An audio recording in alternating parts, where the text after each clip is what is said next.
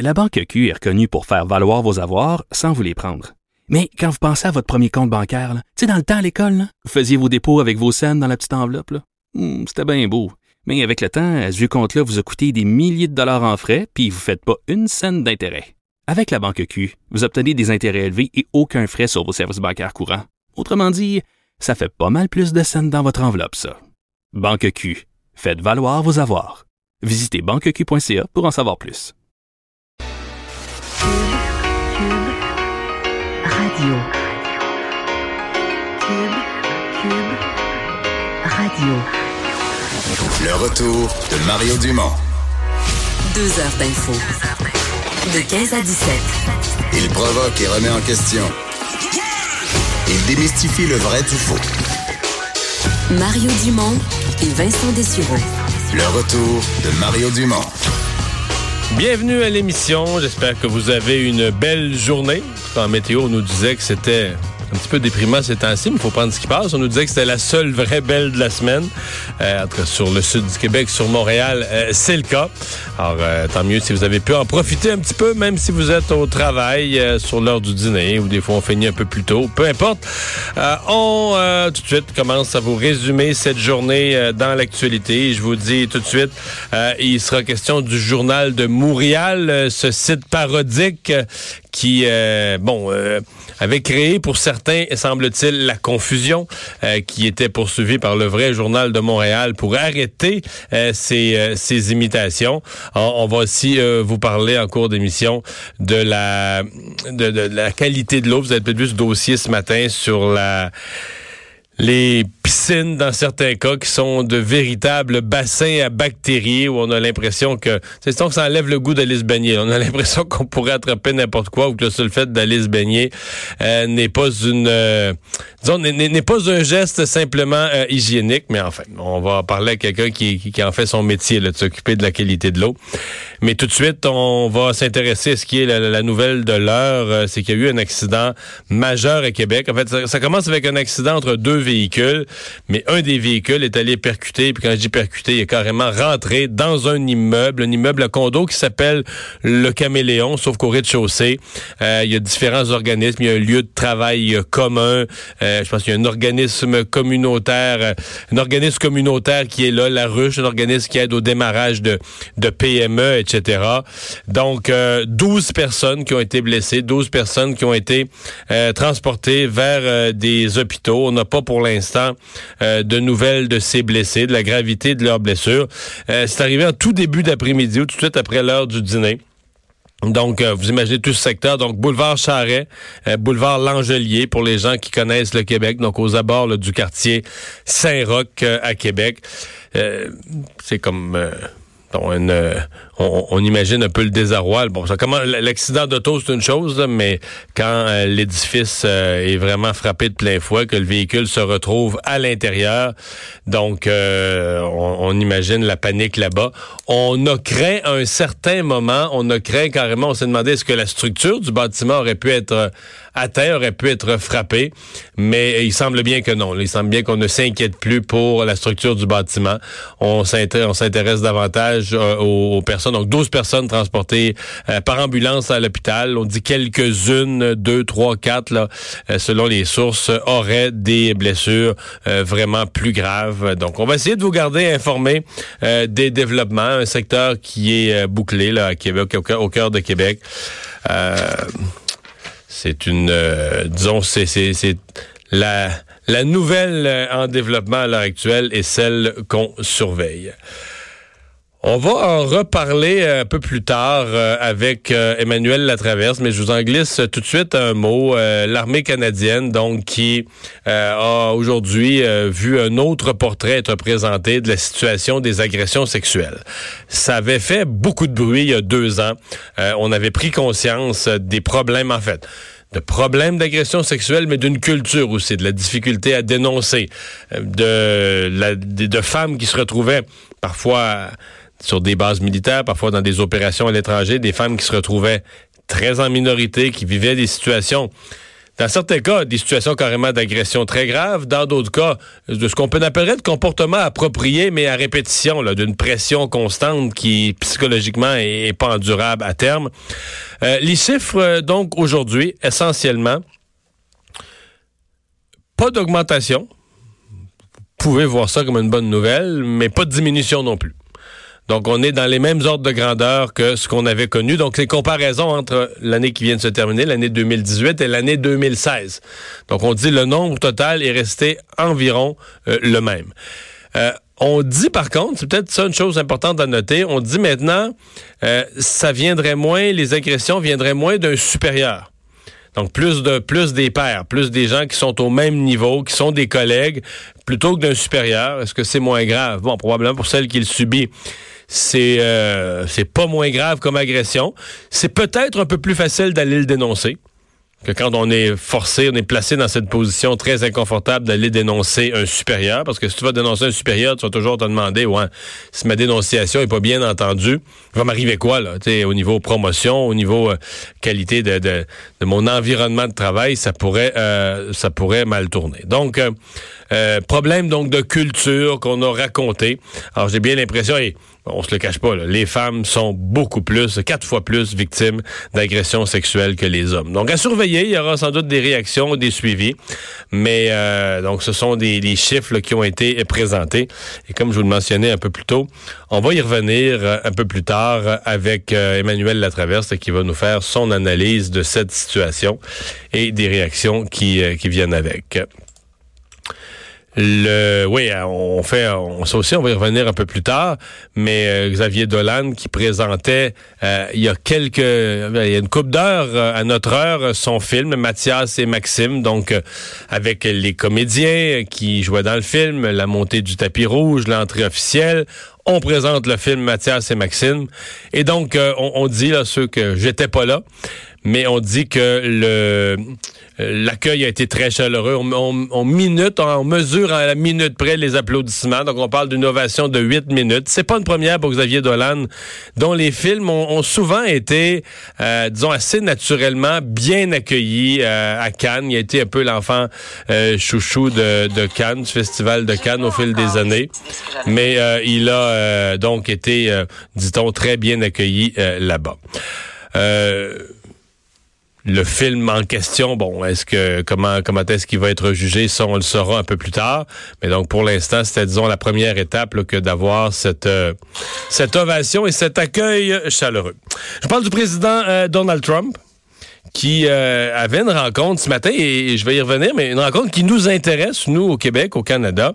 Il y avait une rencontre avec les démocrates, donc Nancy Pelosi, euh, qui est euh, la, la, la, présidente de la Chambre, le, le leader de la minorité euh, du parti minoritaire Chuck Schumer. Donc les deux qui sont toujours les leaders des démocrates, c'est toujours ces deux-là que M. Trump rencontre quand il essaie d'arriver à quelque chose pour faire avancer sur le plan parlementaire ses initiatives. Et ça n'a pas marché. Je vous dis que ça nous intéresse, le Québec, le Canada, parce que une des choses qui était à l'ordre du jour, une des choses qui était à faire avancer, c'est l'accord de libre-échange. Euh, Monsieur euh, Legault ce matin à Washington a redit que le Québec veut le libre-échange, puis qu'on veut cet accord, puis qu'on veut que tout ça, euh, ça s'améliore. Mais euh, le, président Trump a dit c'est impossible pour lui de s'entendre avec les démocrates tant et aussi longtemps que eux vont vouloir faire des enquêtes sur lui. Il dit les, les démocrates sont obsédés à faire des enquêtes sur lui. Donc euh, la rencontre portait principalement sur les budgets d'infrastructures, sur les infrastructures, mais donc ça amenait à rien. Et euh, donc toute forme de collaboration sur euh, sur des dossiers entre M. Trump et les démocrates, ben, Donald Trump dit il n'y en est pas question tant que les démocrates vont être obsédés à faire des enquêtes sur moi. Je pense que vous vous doutez bien, euh, dans les suites du rapport Mueller, etc., les démocrates n'ont pas l'intention de lâcher le morceau. Donc, on est... On est euh, devant des, possibilités euh, assez minces de collaboration. Ça ne veut pas dire que l'entente sur le libre-échange ne sera pas adoptée. C'est pas parce que la Chambre des représentants, le Sénat, ils, continuent leur travail, ils continuent leur travail normalement, mais des fois, quand au plus haut niveau, le président républicain et les leaders démocrates de la Chambre s'entendent, ça accélère un peu le déroulement des choses.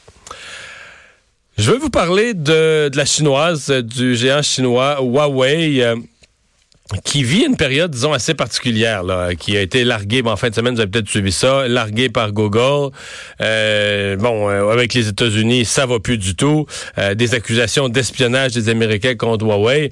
ben aujourd'hui, dans la presse, on nous dit, ah, malgré tout, Huawei a toujours espoir de convaincre le Canada d'aller de l'avant avec le réseau 5G. Donc, il faudra au Canada, là, présentement, nos cellulaires marchent sur le réseau 4G. Le meilleur réseau est le 4G. On va monter d'un cran au réseau 5G euh, est-ce qu'on le fera avec Huawei? Je vous rappelle, euh, aux États-Unis, c'est non. En Australie, c'est non. En Nouvelle-Zélande, c'est non. Il y a d'autres pays euh, qui sont réfractaires à Huawei sans avoir dit un nom définitif. Mais donc, M. Trudeau, qui est toujours un peu sur la sellette avec, avec cette décision-là. Mais Huawei, qui est les dirigeants de Huawei au Canada, qui ont révélé à la presse que eux, ils étaient toujours optimistes. Ils disent, depuis dix ans, on fait affaire. D'ailleurs, il y a de la publicité. Là. C'est les, cellulaires, les appareils Huawei. Vous allez, vous regardez la télé, vous regardez euh, différentes sources d'informations qui ont de la publicité. Vous allez voir des publicités de Huawei. Ils disent, nous, on fonctionne au Canada depuis dix ans. On n'a jamais eu de problème de sécurité. On n'a jamais été accusé de rien en matière de sécurité. Conséquemment, on pense qu'on pourrait très bien offrir le réseau 5G euh, euh, au, Canada. Mais c'est toujours... Vous savez, dans, le cas des, Américains, euh, c'est toujours la même chose. C'est les soupçons d'espionnage. Euh, on dit que les équipements permettant de déployer aux États-Unis le réseau, euh, ben permettraient de, surveiller, permettraient aux Chinois de savoir un peu ce qui se passe. Et on craint donc c'est cet espionnage par les Chinois, les Américains qui ont, qui sont en plus eux dans une guerre commerciale avec la Chine. Donc c'est les, éléments se superposent. On est déjà dans une guerre commerciale avec la Chine. On a peur de l'espionnage. On n'aime pas particulièrement Huawei. Donc les, éléments se les éléments se superposent. Je parle aussi d'un. Écoutez, c'est une histoire euh, qui euh, fait un petit peu peur. Euh, c'est dans l'actualité française aujourd'hui. L'histoire du docteur Frédéric Péchier. Frédéric Péchier est anesthésiste et à l'heure actuelle on, est en train de, parler d'une série noire de personnes qui sont décédées lorsqu'elles étaient sous. vous connaissez le travail d'un anesthésiste pendant une opération, pendant une chirurgie, pendant que la personne dort. C'est l'anesthésiste qui, en prend soin, qui s'assure de la respiration, d'administration des produits anesthésiants. Donc, euh, Frédéric Péchier est, soupçonné d'avoir empoisonné 24 personnes. Euh, donc, euh, on a une série de cas qui sont dans le qui sont qui font partie de ce de ce procès et euh, c'est dans la, justice française dont une histoire qui fait pas mal de bruit euh, ces, ces jours-ci. On avait écoutez on a quelques cas on se souvient du cas de ici au Canada en Ontario une une infirmière qui avait fait au moins huit patients décédés. Elle, c'était des patients très âgés. À un moment donné, elle considérait elle, décidait de l'aide médicale à mourir. Elle décidait qu'il était assez vieux, assez affaibli, assez magané.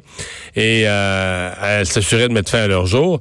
En, Allemagne, ils ont eu un médecin et lui, dans son cas, c'était pas seulement des personnes très âgées, des gens de tous les âges, mais qui avaient, on parle d'une centaine de patients sur une longue période, mais d'une centaine de patients. Mais à ma connaissance, donc, on n'avait pas euh, de, de, cas de médecin. Là.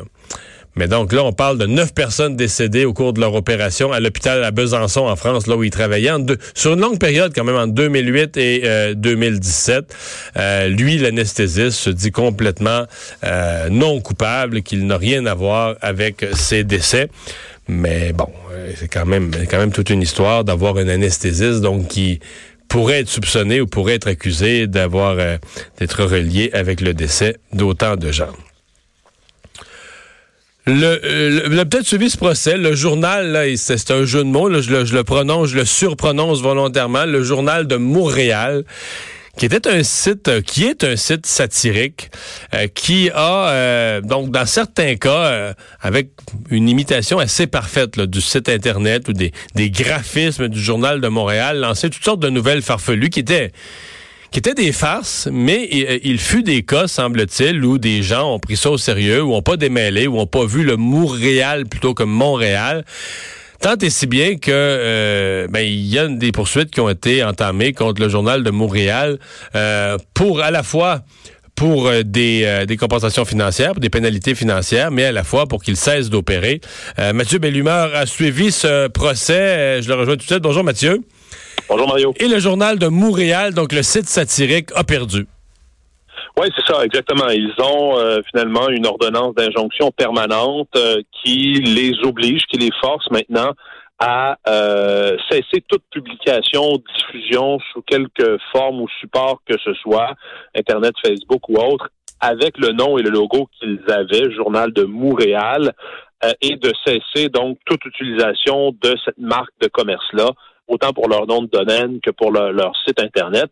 Il faut comprendre que c'est Média QMI, là, qui est propriétaire du Journal de Montréal, qui avait intenté une poursuite euh, au civil, une poursuite en vertu de la loi sur la protection des marques de commerce. Alors, il y a des lois là dans le secteur commercial qui protègent une marque de commerce là, et c'est à partir de ces arguments-là que le journal de Montréal s'est fait entendre devant la juge euh, Micheline Perrault et euh, dans le fond, ce que le Journal de Montréal avançait, c'est qu'en en utilisant un, même logo semblable en tout point à deux lettres près, en répliquant également le style graphique et tout, ça faisait en sorte que ça portait atteinte à la marque Le Journal de Montréal, qui est une marque de commerce enregistrée depuis des années, évidemment, et qu'il pouvait même y avoir une certaine confusion, euh, étant donné euh, que euh, les deux marques étaient tellement similaires mhm. et qu'il pouvait.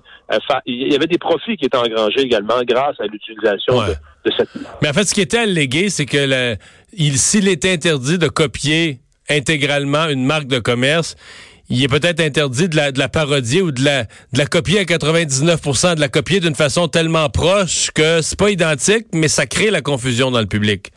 Vous savez, sur le, site Internet du Journal de Montréal, j'y étais allé avec, avec le procès que j'avais couvert et, parfois, comme le fait le Journal de Montréal, vous savez, il peut avoir une photo en une qui va cacher une partie du logo.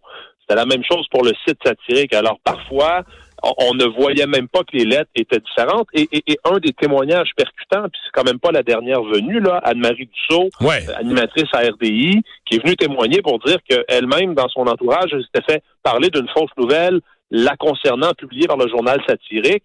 Et, même un ancien premier ministre, Bernard Landry, avait été confondu. Alors, on parle quand même pas de gens qui sont pas bien informés et au fait de la chose. Même ces gens-là s'étaient fait prendre, d'où la confusion, finalement. Ouais. Donc là, euh, les conséquences. Donc, une somme à payer pour le Journal de Montréal? Oui, c'est ça, parce que le Journal de Montréal avait, avait engrangé des, profits et ils devront aujourd'hui euh, envoyer euh, plus de 23 000 dollars plus de 23 500 dollars au Journal de Montréal et devront cesser d'utiliser euh, d'utiliser leur, nom, leur nom de domaine, etc. Euh, et effectivement, euh, il y a cette somme-là parce qu'il y avait eu des profits engrangés et il y a l'interdiction maintenant d'utiliser ça. Alors, le Journal de Montréal salue cette décision-là, disant et, et, répétant, je dirais, parce que euh, Yannick Montréal, qui est un des cofondateurs du site, disait qu'on s'attaquait à sa liberté d'expression le journal disait, c'était non, la liberté d'expression, ça, ça va, vous pouvez continuer à publier puis imiter euh, un style plus sensationnaliste ou bon, peu importe. Sauf que ce que vous devez arrêter de faire, c'est d'utiliser un logo qui est pareil comme le nôtre et, et, changer de nom et, changer de logo. Et il n'y a personne qui va qui va vous achaler. Et donc, on, on, salue la décision de la Cour et on rappelle que c'est pas euh, en matière de liberté d'expression euh, on n'a pas voulu faire taire personne. On a voulu que ces gens-là cessent d'utiliser une marque de commerce. Euh, et, donc, effectivement, la hmm. Cour, à la lumière de la jurisprudence et des arguments présentés, se range derrière Média QMI et euh, les enjoint à payer donc l'amende au Journal de Montréal et également à changer de nom.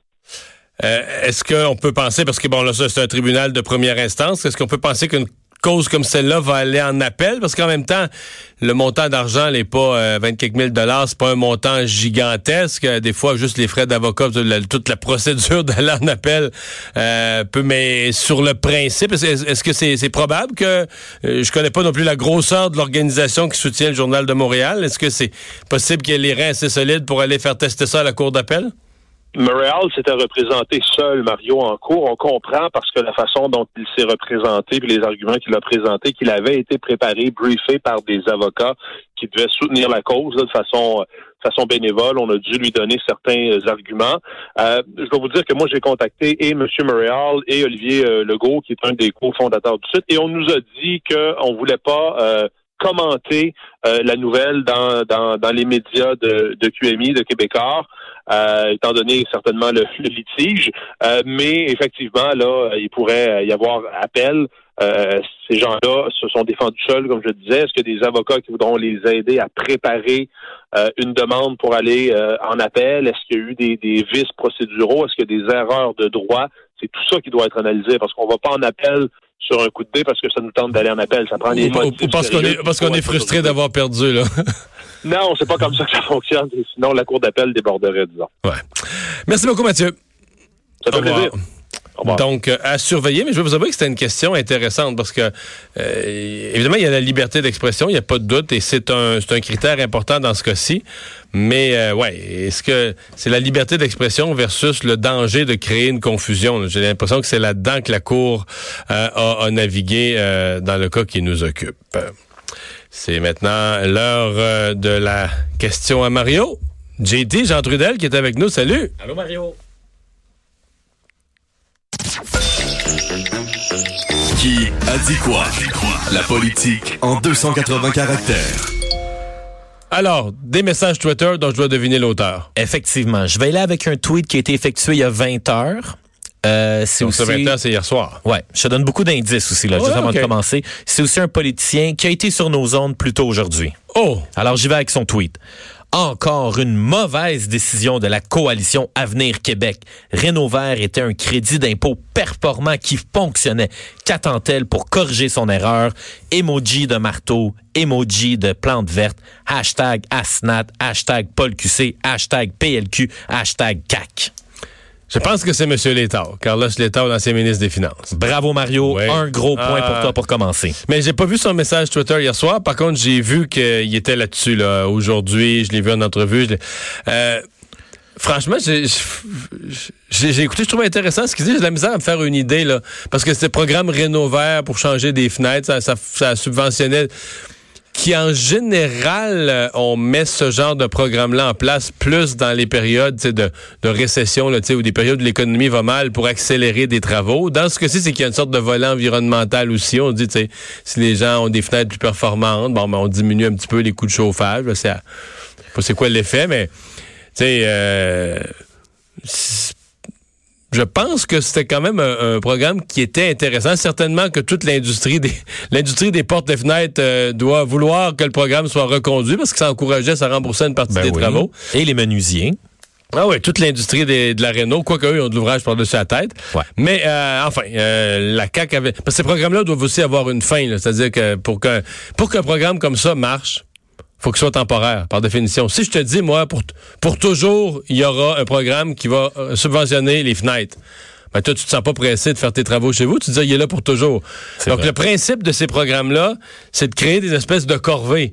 Fait que pour créer un effet de corvée, il faut qu'il soit, faut qu'il y ait un début puis une fin. Là. Donc est-ce qu'on pourrait leur conduire un an? Est-ce que je sais pas. Mais c'est une discussion intéressante. Parce que c'est sûr que c'est pas un mauvais programme. Ouais, je fais peut-être un parallèle un peu trop éloigné, mais quand tu parles de créer des programmes temporaires, exemple, supposons le gouvernement décide de dire bon, mais là au cours des dix prochaines années, tous les gens qui achètent un véhicule électrique, ils vont avoir une compensation de 5000 dollars. Ce qui est le cas à peu près présentement. Ouais. Fait que là, supposons qu'ils voulaient inciter encore plus la population à faire la conversion et prédire, on vous donne 10 000 La différence, c'est que dans le cas des véhicules électriques, tu as une contrainte de production. Si, mettons, mmh. mettons, tu mettais un programme plus généreux ou pour que les gens aillent plus vite, il n'y en aurait pas, là. Il y en a pas assez sur le marché. Là. Donc, alors que des, des fenêtres, là, il n'y a pas vraiment de. Il a pas vraiment de problème. Je pense que les fabricants, avant que les fabricants de fenêtres disent on est à bout de on est à bout de capacité de faire des de faire des nouvelles des nouvelles fenêtres thermos ou peu importe. Là. Mais ce que ce que j'ai de la misère à mesurer, c'est mettons. Euh, je sais pas, une famille, là, les fenêtres sont dues. C'est un bon galop, ça a été construit dans les années euh, début 80, mais peu importe. Les fenêtres ont 30 ans, là, puis sont dues, puis tu changes les fenêtres. Je pense qu'il y a un gain énergétique. Tu mets des fenêtres là, top niveau euh, avec les qualités énergétiques d'aujourd'hui, là, tu vas avoir des meilleures fenêtres. Est-ce que, le, tu sais, mettons que le gouvernement a subventionné, moi, je sais pas, moi, 10 000 pour ça, je dis un chiffre, là. Est-ce que vraiment tu as un gain environ à chaque année un gain environnemental, tu sais, au prix qu'est l'électricité au Québec, mettons que c'est des gens qui chauffent l'électricité, sauf quelques dollars. Est-ce que, que tu fais un geste qui est proportionnel à l'investissement, ou c'est un petit gain qui est pas mauvais, mais qui qui est disproportionné par rapport à, à l'investissement de 10 000 C'est plus ça. j'ai- faudrait que des experts me fassent la démonstration, dire, Gabin, le gain, puis sur un ensemble, mettons, sur 1000 maisons, le gain est immense, puis cette électricité-là, on la libère, on peut la revendre à, à, à la ville de New York, mettons. Mais je, je m'interroge un peu, je sais pas jusqu'à quel point. Bon, je comprends que c'est une maison là, qui est délabrée, là, tu sais, je veux dire, une vieille, vieille maison de, de l'ancien temps que, que tu vois que tu peux quasiment passer ton doigt l'hiver puis qu'il y a de la glace. Là, le gain est peut-être plus gros. Mais je pense que beaucoup de ces rénaux-là se font aussi dans des se font aussi dans des maisons correctes, là, des, des, des, des, des, des bonnes galops, des maisons de qualité, même dans certains cas des maisons haut de gamme là, qui ont accès. Alors que leurs fenêtres étaient à changer. Oui, les fenêtres étaient à changer. Mais je veux dire, euh, la neige rentrait pas, là. Tu sais, que- j'ai de la misère à mesurer l'ampleur du bénéfice lié à, à une fenêtre de, de- de nouvelle conception. Mais Bon, enfin. avis à tous, si vous avez changé vos fenêtres et bénéficié du programme Rénovert, si vous avez fait les calculs de l'investissement valait les économies, envoyez un courriel à Mario. Exactement. Bon, tweet numéro 2. Ce matin, j'annonçais au nom de ma collègue ministre du Tourisme, Caro au bureau, un montant de 300 000 dollars aux festives de Lévis, une programmation de haut niveau. Patrice Michaud, Grégory Charles. c'est le festival de Lévis. Oui, le festival. festival, ouais. Festival de Lévis, merci Mario. Patrick Michaud, Grégory Charles, Sean Paul, La Chicane, les Cowboys fringants, ex-ambassadors, etc. Qui a tweeté cela? OK. Euh, donc, euh, je l'ai pas vu passer. Euh, au nom de la ministre du Tourisme, parce que je comprends que c'est un budget qui vient du bureau du, du- du ministère du Tourisme, donc du ministère de Caroline Proux, qui devait être dans une autre annonce qui n'était pas là. Mon problème, c'est que le député de Lévis, c'est le président de l'Assemblée nationale, François Paradis, qui ferait pas d'annonce partisane comme ça. Non. Et qui ferait pas, qui, qui appellerait pas la ministre, ma collègue, le président étant dehors, donc, de la, de la partisanerie. Ah, qui ça pourrait être? Est-ce que ça C'est pourrait un jeune. C'est un jeune. Ben oui, quand même assez jeune. Il y a 2415 abonnés. Donc, c'est un jeune qui fait ça. Euh, au nom, c'est- c'est-tu un ministre qui va là? Non. euh, C'est un député c'est un simple député. de la Beauce. Euh, donc, c'est Samuel Poulain. Bravo Mario. Avec beaucoup d'indices. On va donner Ouais, un quart de point. Donc, Samuel Poulain, est- ah, il doit être adjoint parlementaire de quelque chose. Ça doit être la- Il je est- sais- je sais pas pourquoi lui se retrouverait à Lévis à aller annoncer un budget comme ça. Ouais, parce qu'il est adjoint parlementaire au premier ministre du Québec, volet Ah. jeunesse. OK, OK, OK. Mais donc, mais, mais- mais la raison principale, normalement, ça aurait, été, ça aurait été le député local François Paradis. Ou Caroline Proux. Ou elle-même, la ministre elle-même. Mais je parle en l'absence de la ministre. là, Ouais. Sauf que là, c'est ça. Le président de l'Assemblée nationale, il a quand même beaucoup de devoirs de réserve. Mettons, François Paradis, il y a un congrès de la CAQ qui s'en vient. Là. Il sera pas là. Tu te fais élire sous une bannière, mais tu peux plus faire de politique partisane. Tu peux plus appeler les ministres, tes collègues, autrement qu'en tant que, que tous les députés de l'Assemblée nationale sont 125 collègues. Mais tu dois te séparer des affiliations partisanes. Euh, Est-ce que un montant de 300 000 dollars pour un festival, c'est beaucoup ou c'est peu? Euh, c'est pas mal, mais l'historique du financement des festivals, il faut que je te le fasse. Tu me poses la question, tu sais, les montants sont gros et tout ça, mais il y a une historique à ça. C'est qu'il y a quelques années passées, euh, c'était les, c'était les cigarettiers qui finançaient ça. Ouais. C'était le Grand Prix du Maurier, c'était le festival, les, les, les, les feux d'artifice Benson and Hedges, puis tout ça. Et à un moment donné, on a décidé comme société, on veut plus le nom des cigarettes, on veut plus que les cigarettes soient associées à rien. Moi, j'étais un peu sceptique. Parce que moi, ma, ma thèse à moi, c'est que si tu fumes pas, tu sais, mettons, du Maurier, tu t'en fous, là. Tu sais que si tu fumes, tu peux changer de sorte, mais si tu Ouais. fumes pas, mais enfin, on a dit, on veut plus voir les noms des cigarettiers associés à rien, de rien, de rien du tout. Donc, euh, là, évidemment, les festivals ont hurlé. On dit, ouais, mais là, vous nous privez de, de sources de financement importantes. Là, on a remis en place une espèce de programme d'aide aux grands Ouais. festivals, etc. Est-ce que, peut-être que je suis dans le champ, mais est-ce qu'on pourrait voir la SQDC ou des fournisseurs de cannabis, la SQDC commanditer des festivals? Je ne pense pas. La SAQ, Ouais, la SAQ, SAQ va, être commanditaire des événements, un festival de bière ou de gastronomie. Donc, l'Auto-Québec aussi. L'Auto-Québec aussi, Hydro-Québec aussi.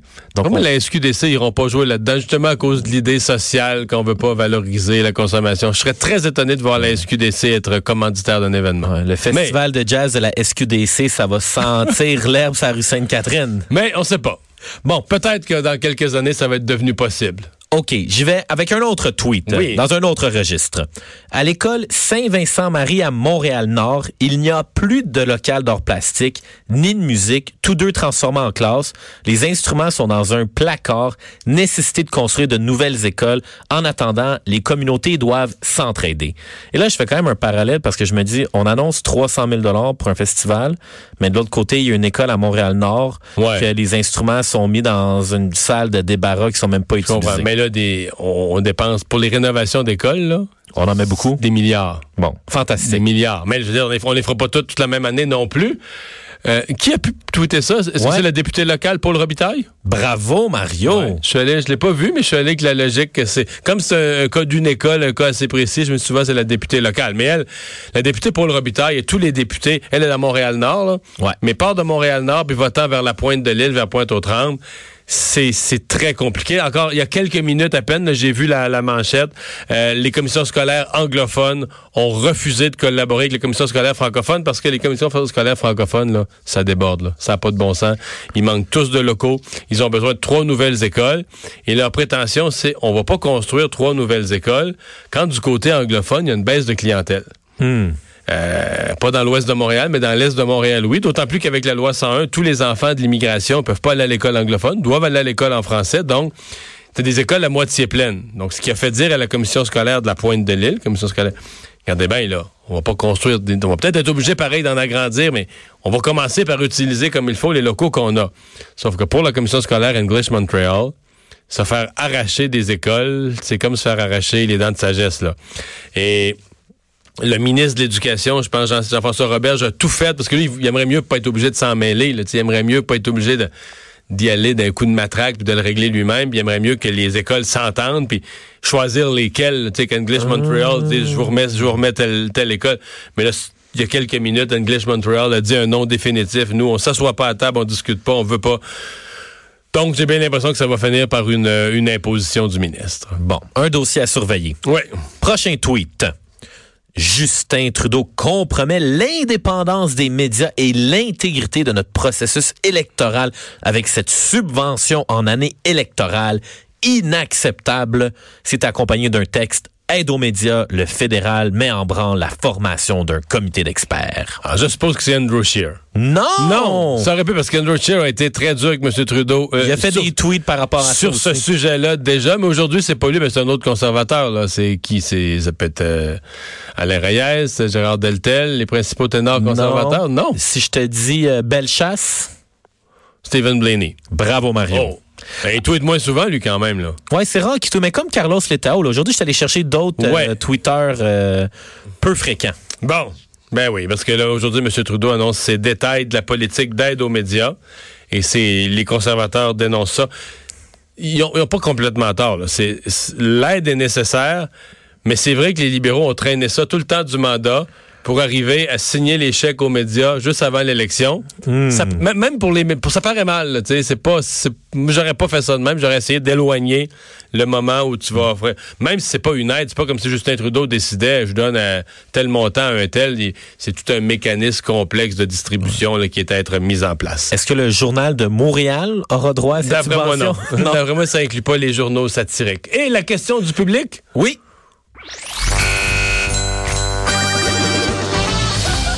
Vous avez une question? J'ai une question. Mario a la réponse. C'est normal, faut vous amuser. Demande à Mario. Euh, Alors, cette fois-ci, j'ai décidé de choisir une question qui nous a été soumise via Twitter. Je dois mentionner là, que tous les gens qui ont participé sur Facebook, là, on a un record de Mais là, questions. t'en as accumulé, là, t'en as, t'en as d'avance. Ah, j'en ai pour les cinq prochaines années. Ah, OK. Bon, alors, alors j'y vais, ça vient d'un utilisateur qui se nomme Eric Wallet ou alias Johnny Picasso. Question personnelle, Mario. Tu aurais dû et pu être notre premier ministre. Pourquoi ça n'a pas marché? Et j'aurais dû et pu, euh, j'aurais dû, je suis pas sûr, j'aurais pu, oui, c'est passé à quatre sièges près, là. Ouais. Mais le reste, là, ça appartient à la population. Là. Pourquoi ça n'a pas marché? J'ai pas la réponse à ça. Ça n'a pas marché parce que les, on vit dans une démocratie puis les gens l'ont pas, euh, les gens l'ont pas voulu. Bon. J'ai pas de réponse plus intelligente là-dessus. Pour le reste, ben là, après cinq élections, cinq défaites électorales, j'avais assez donné, j'avais assez fait, j'avais compris. Fait que je suis allé faire d'autres choses. Bon, puis t'as l'air bien heureux derrière Ah ton oui. micro à deviner des Puis Il y a tweets de plein de bon monde à l'Assemblée nationale là, qui, qui ont pris la place. J'aime ton optimisme. Bon. Merci, JT. Fait plaisir. On s'arrête pour la pause.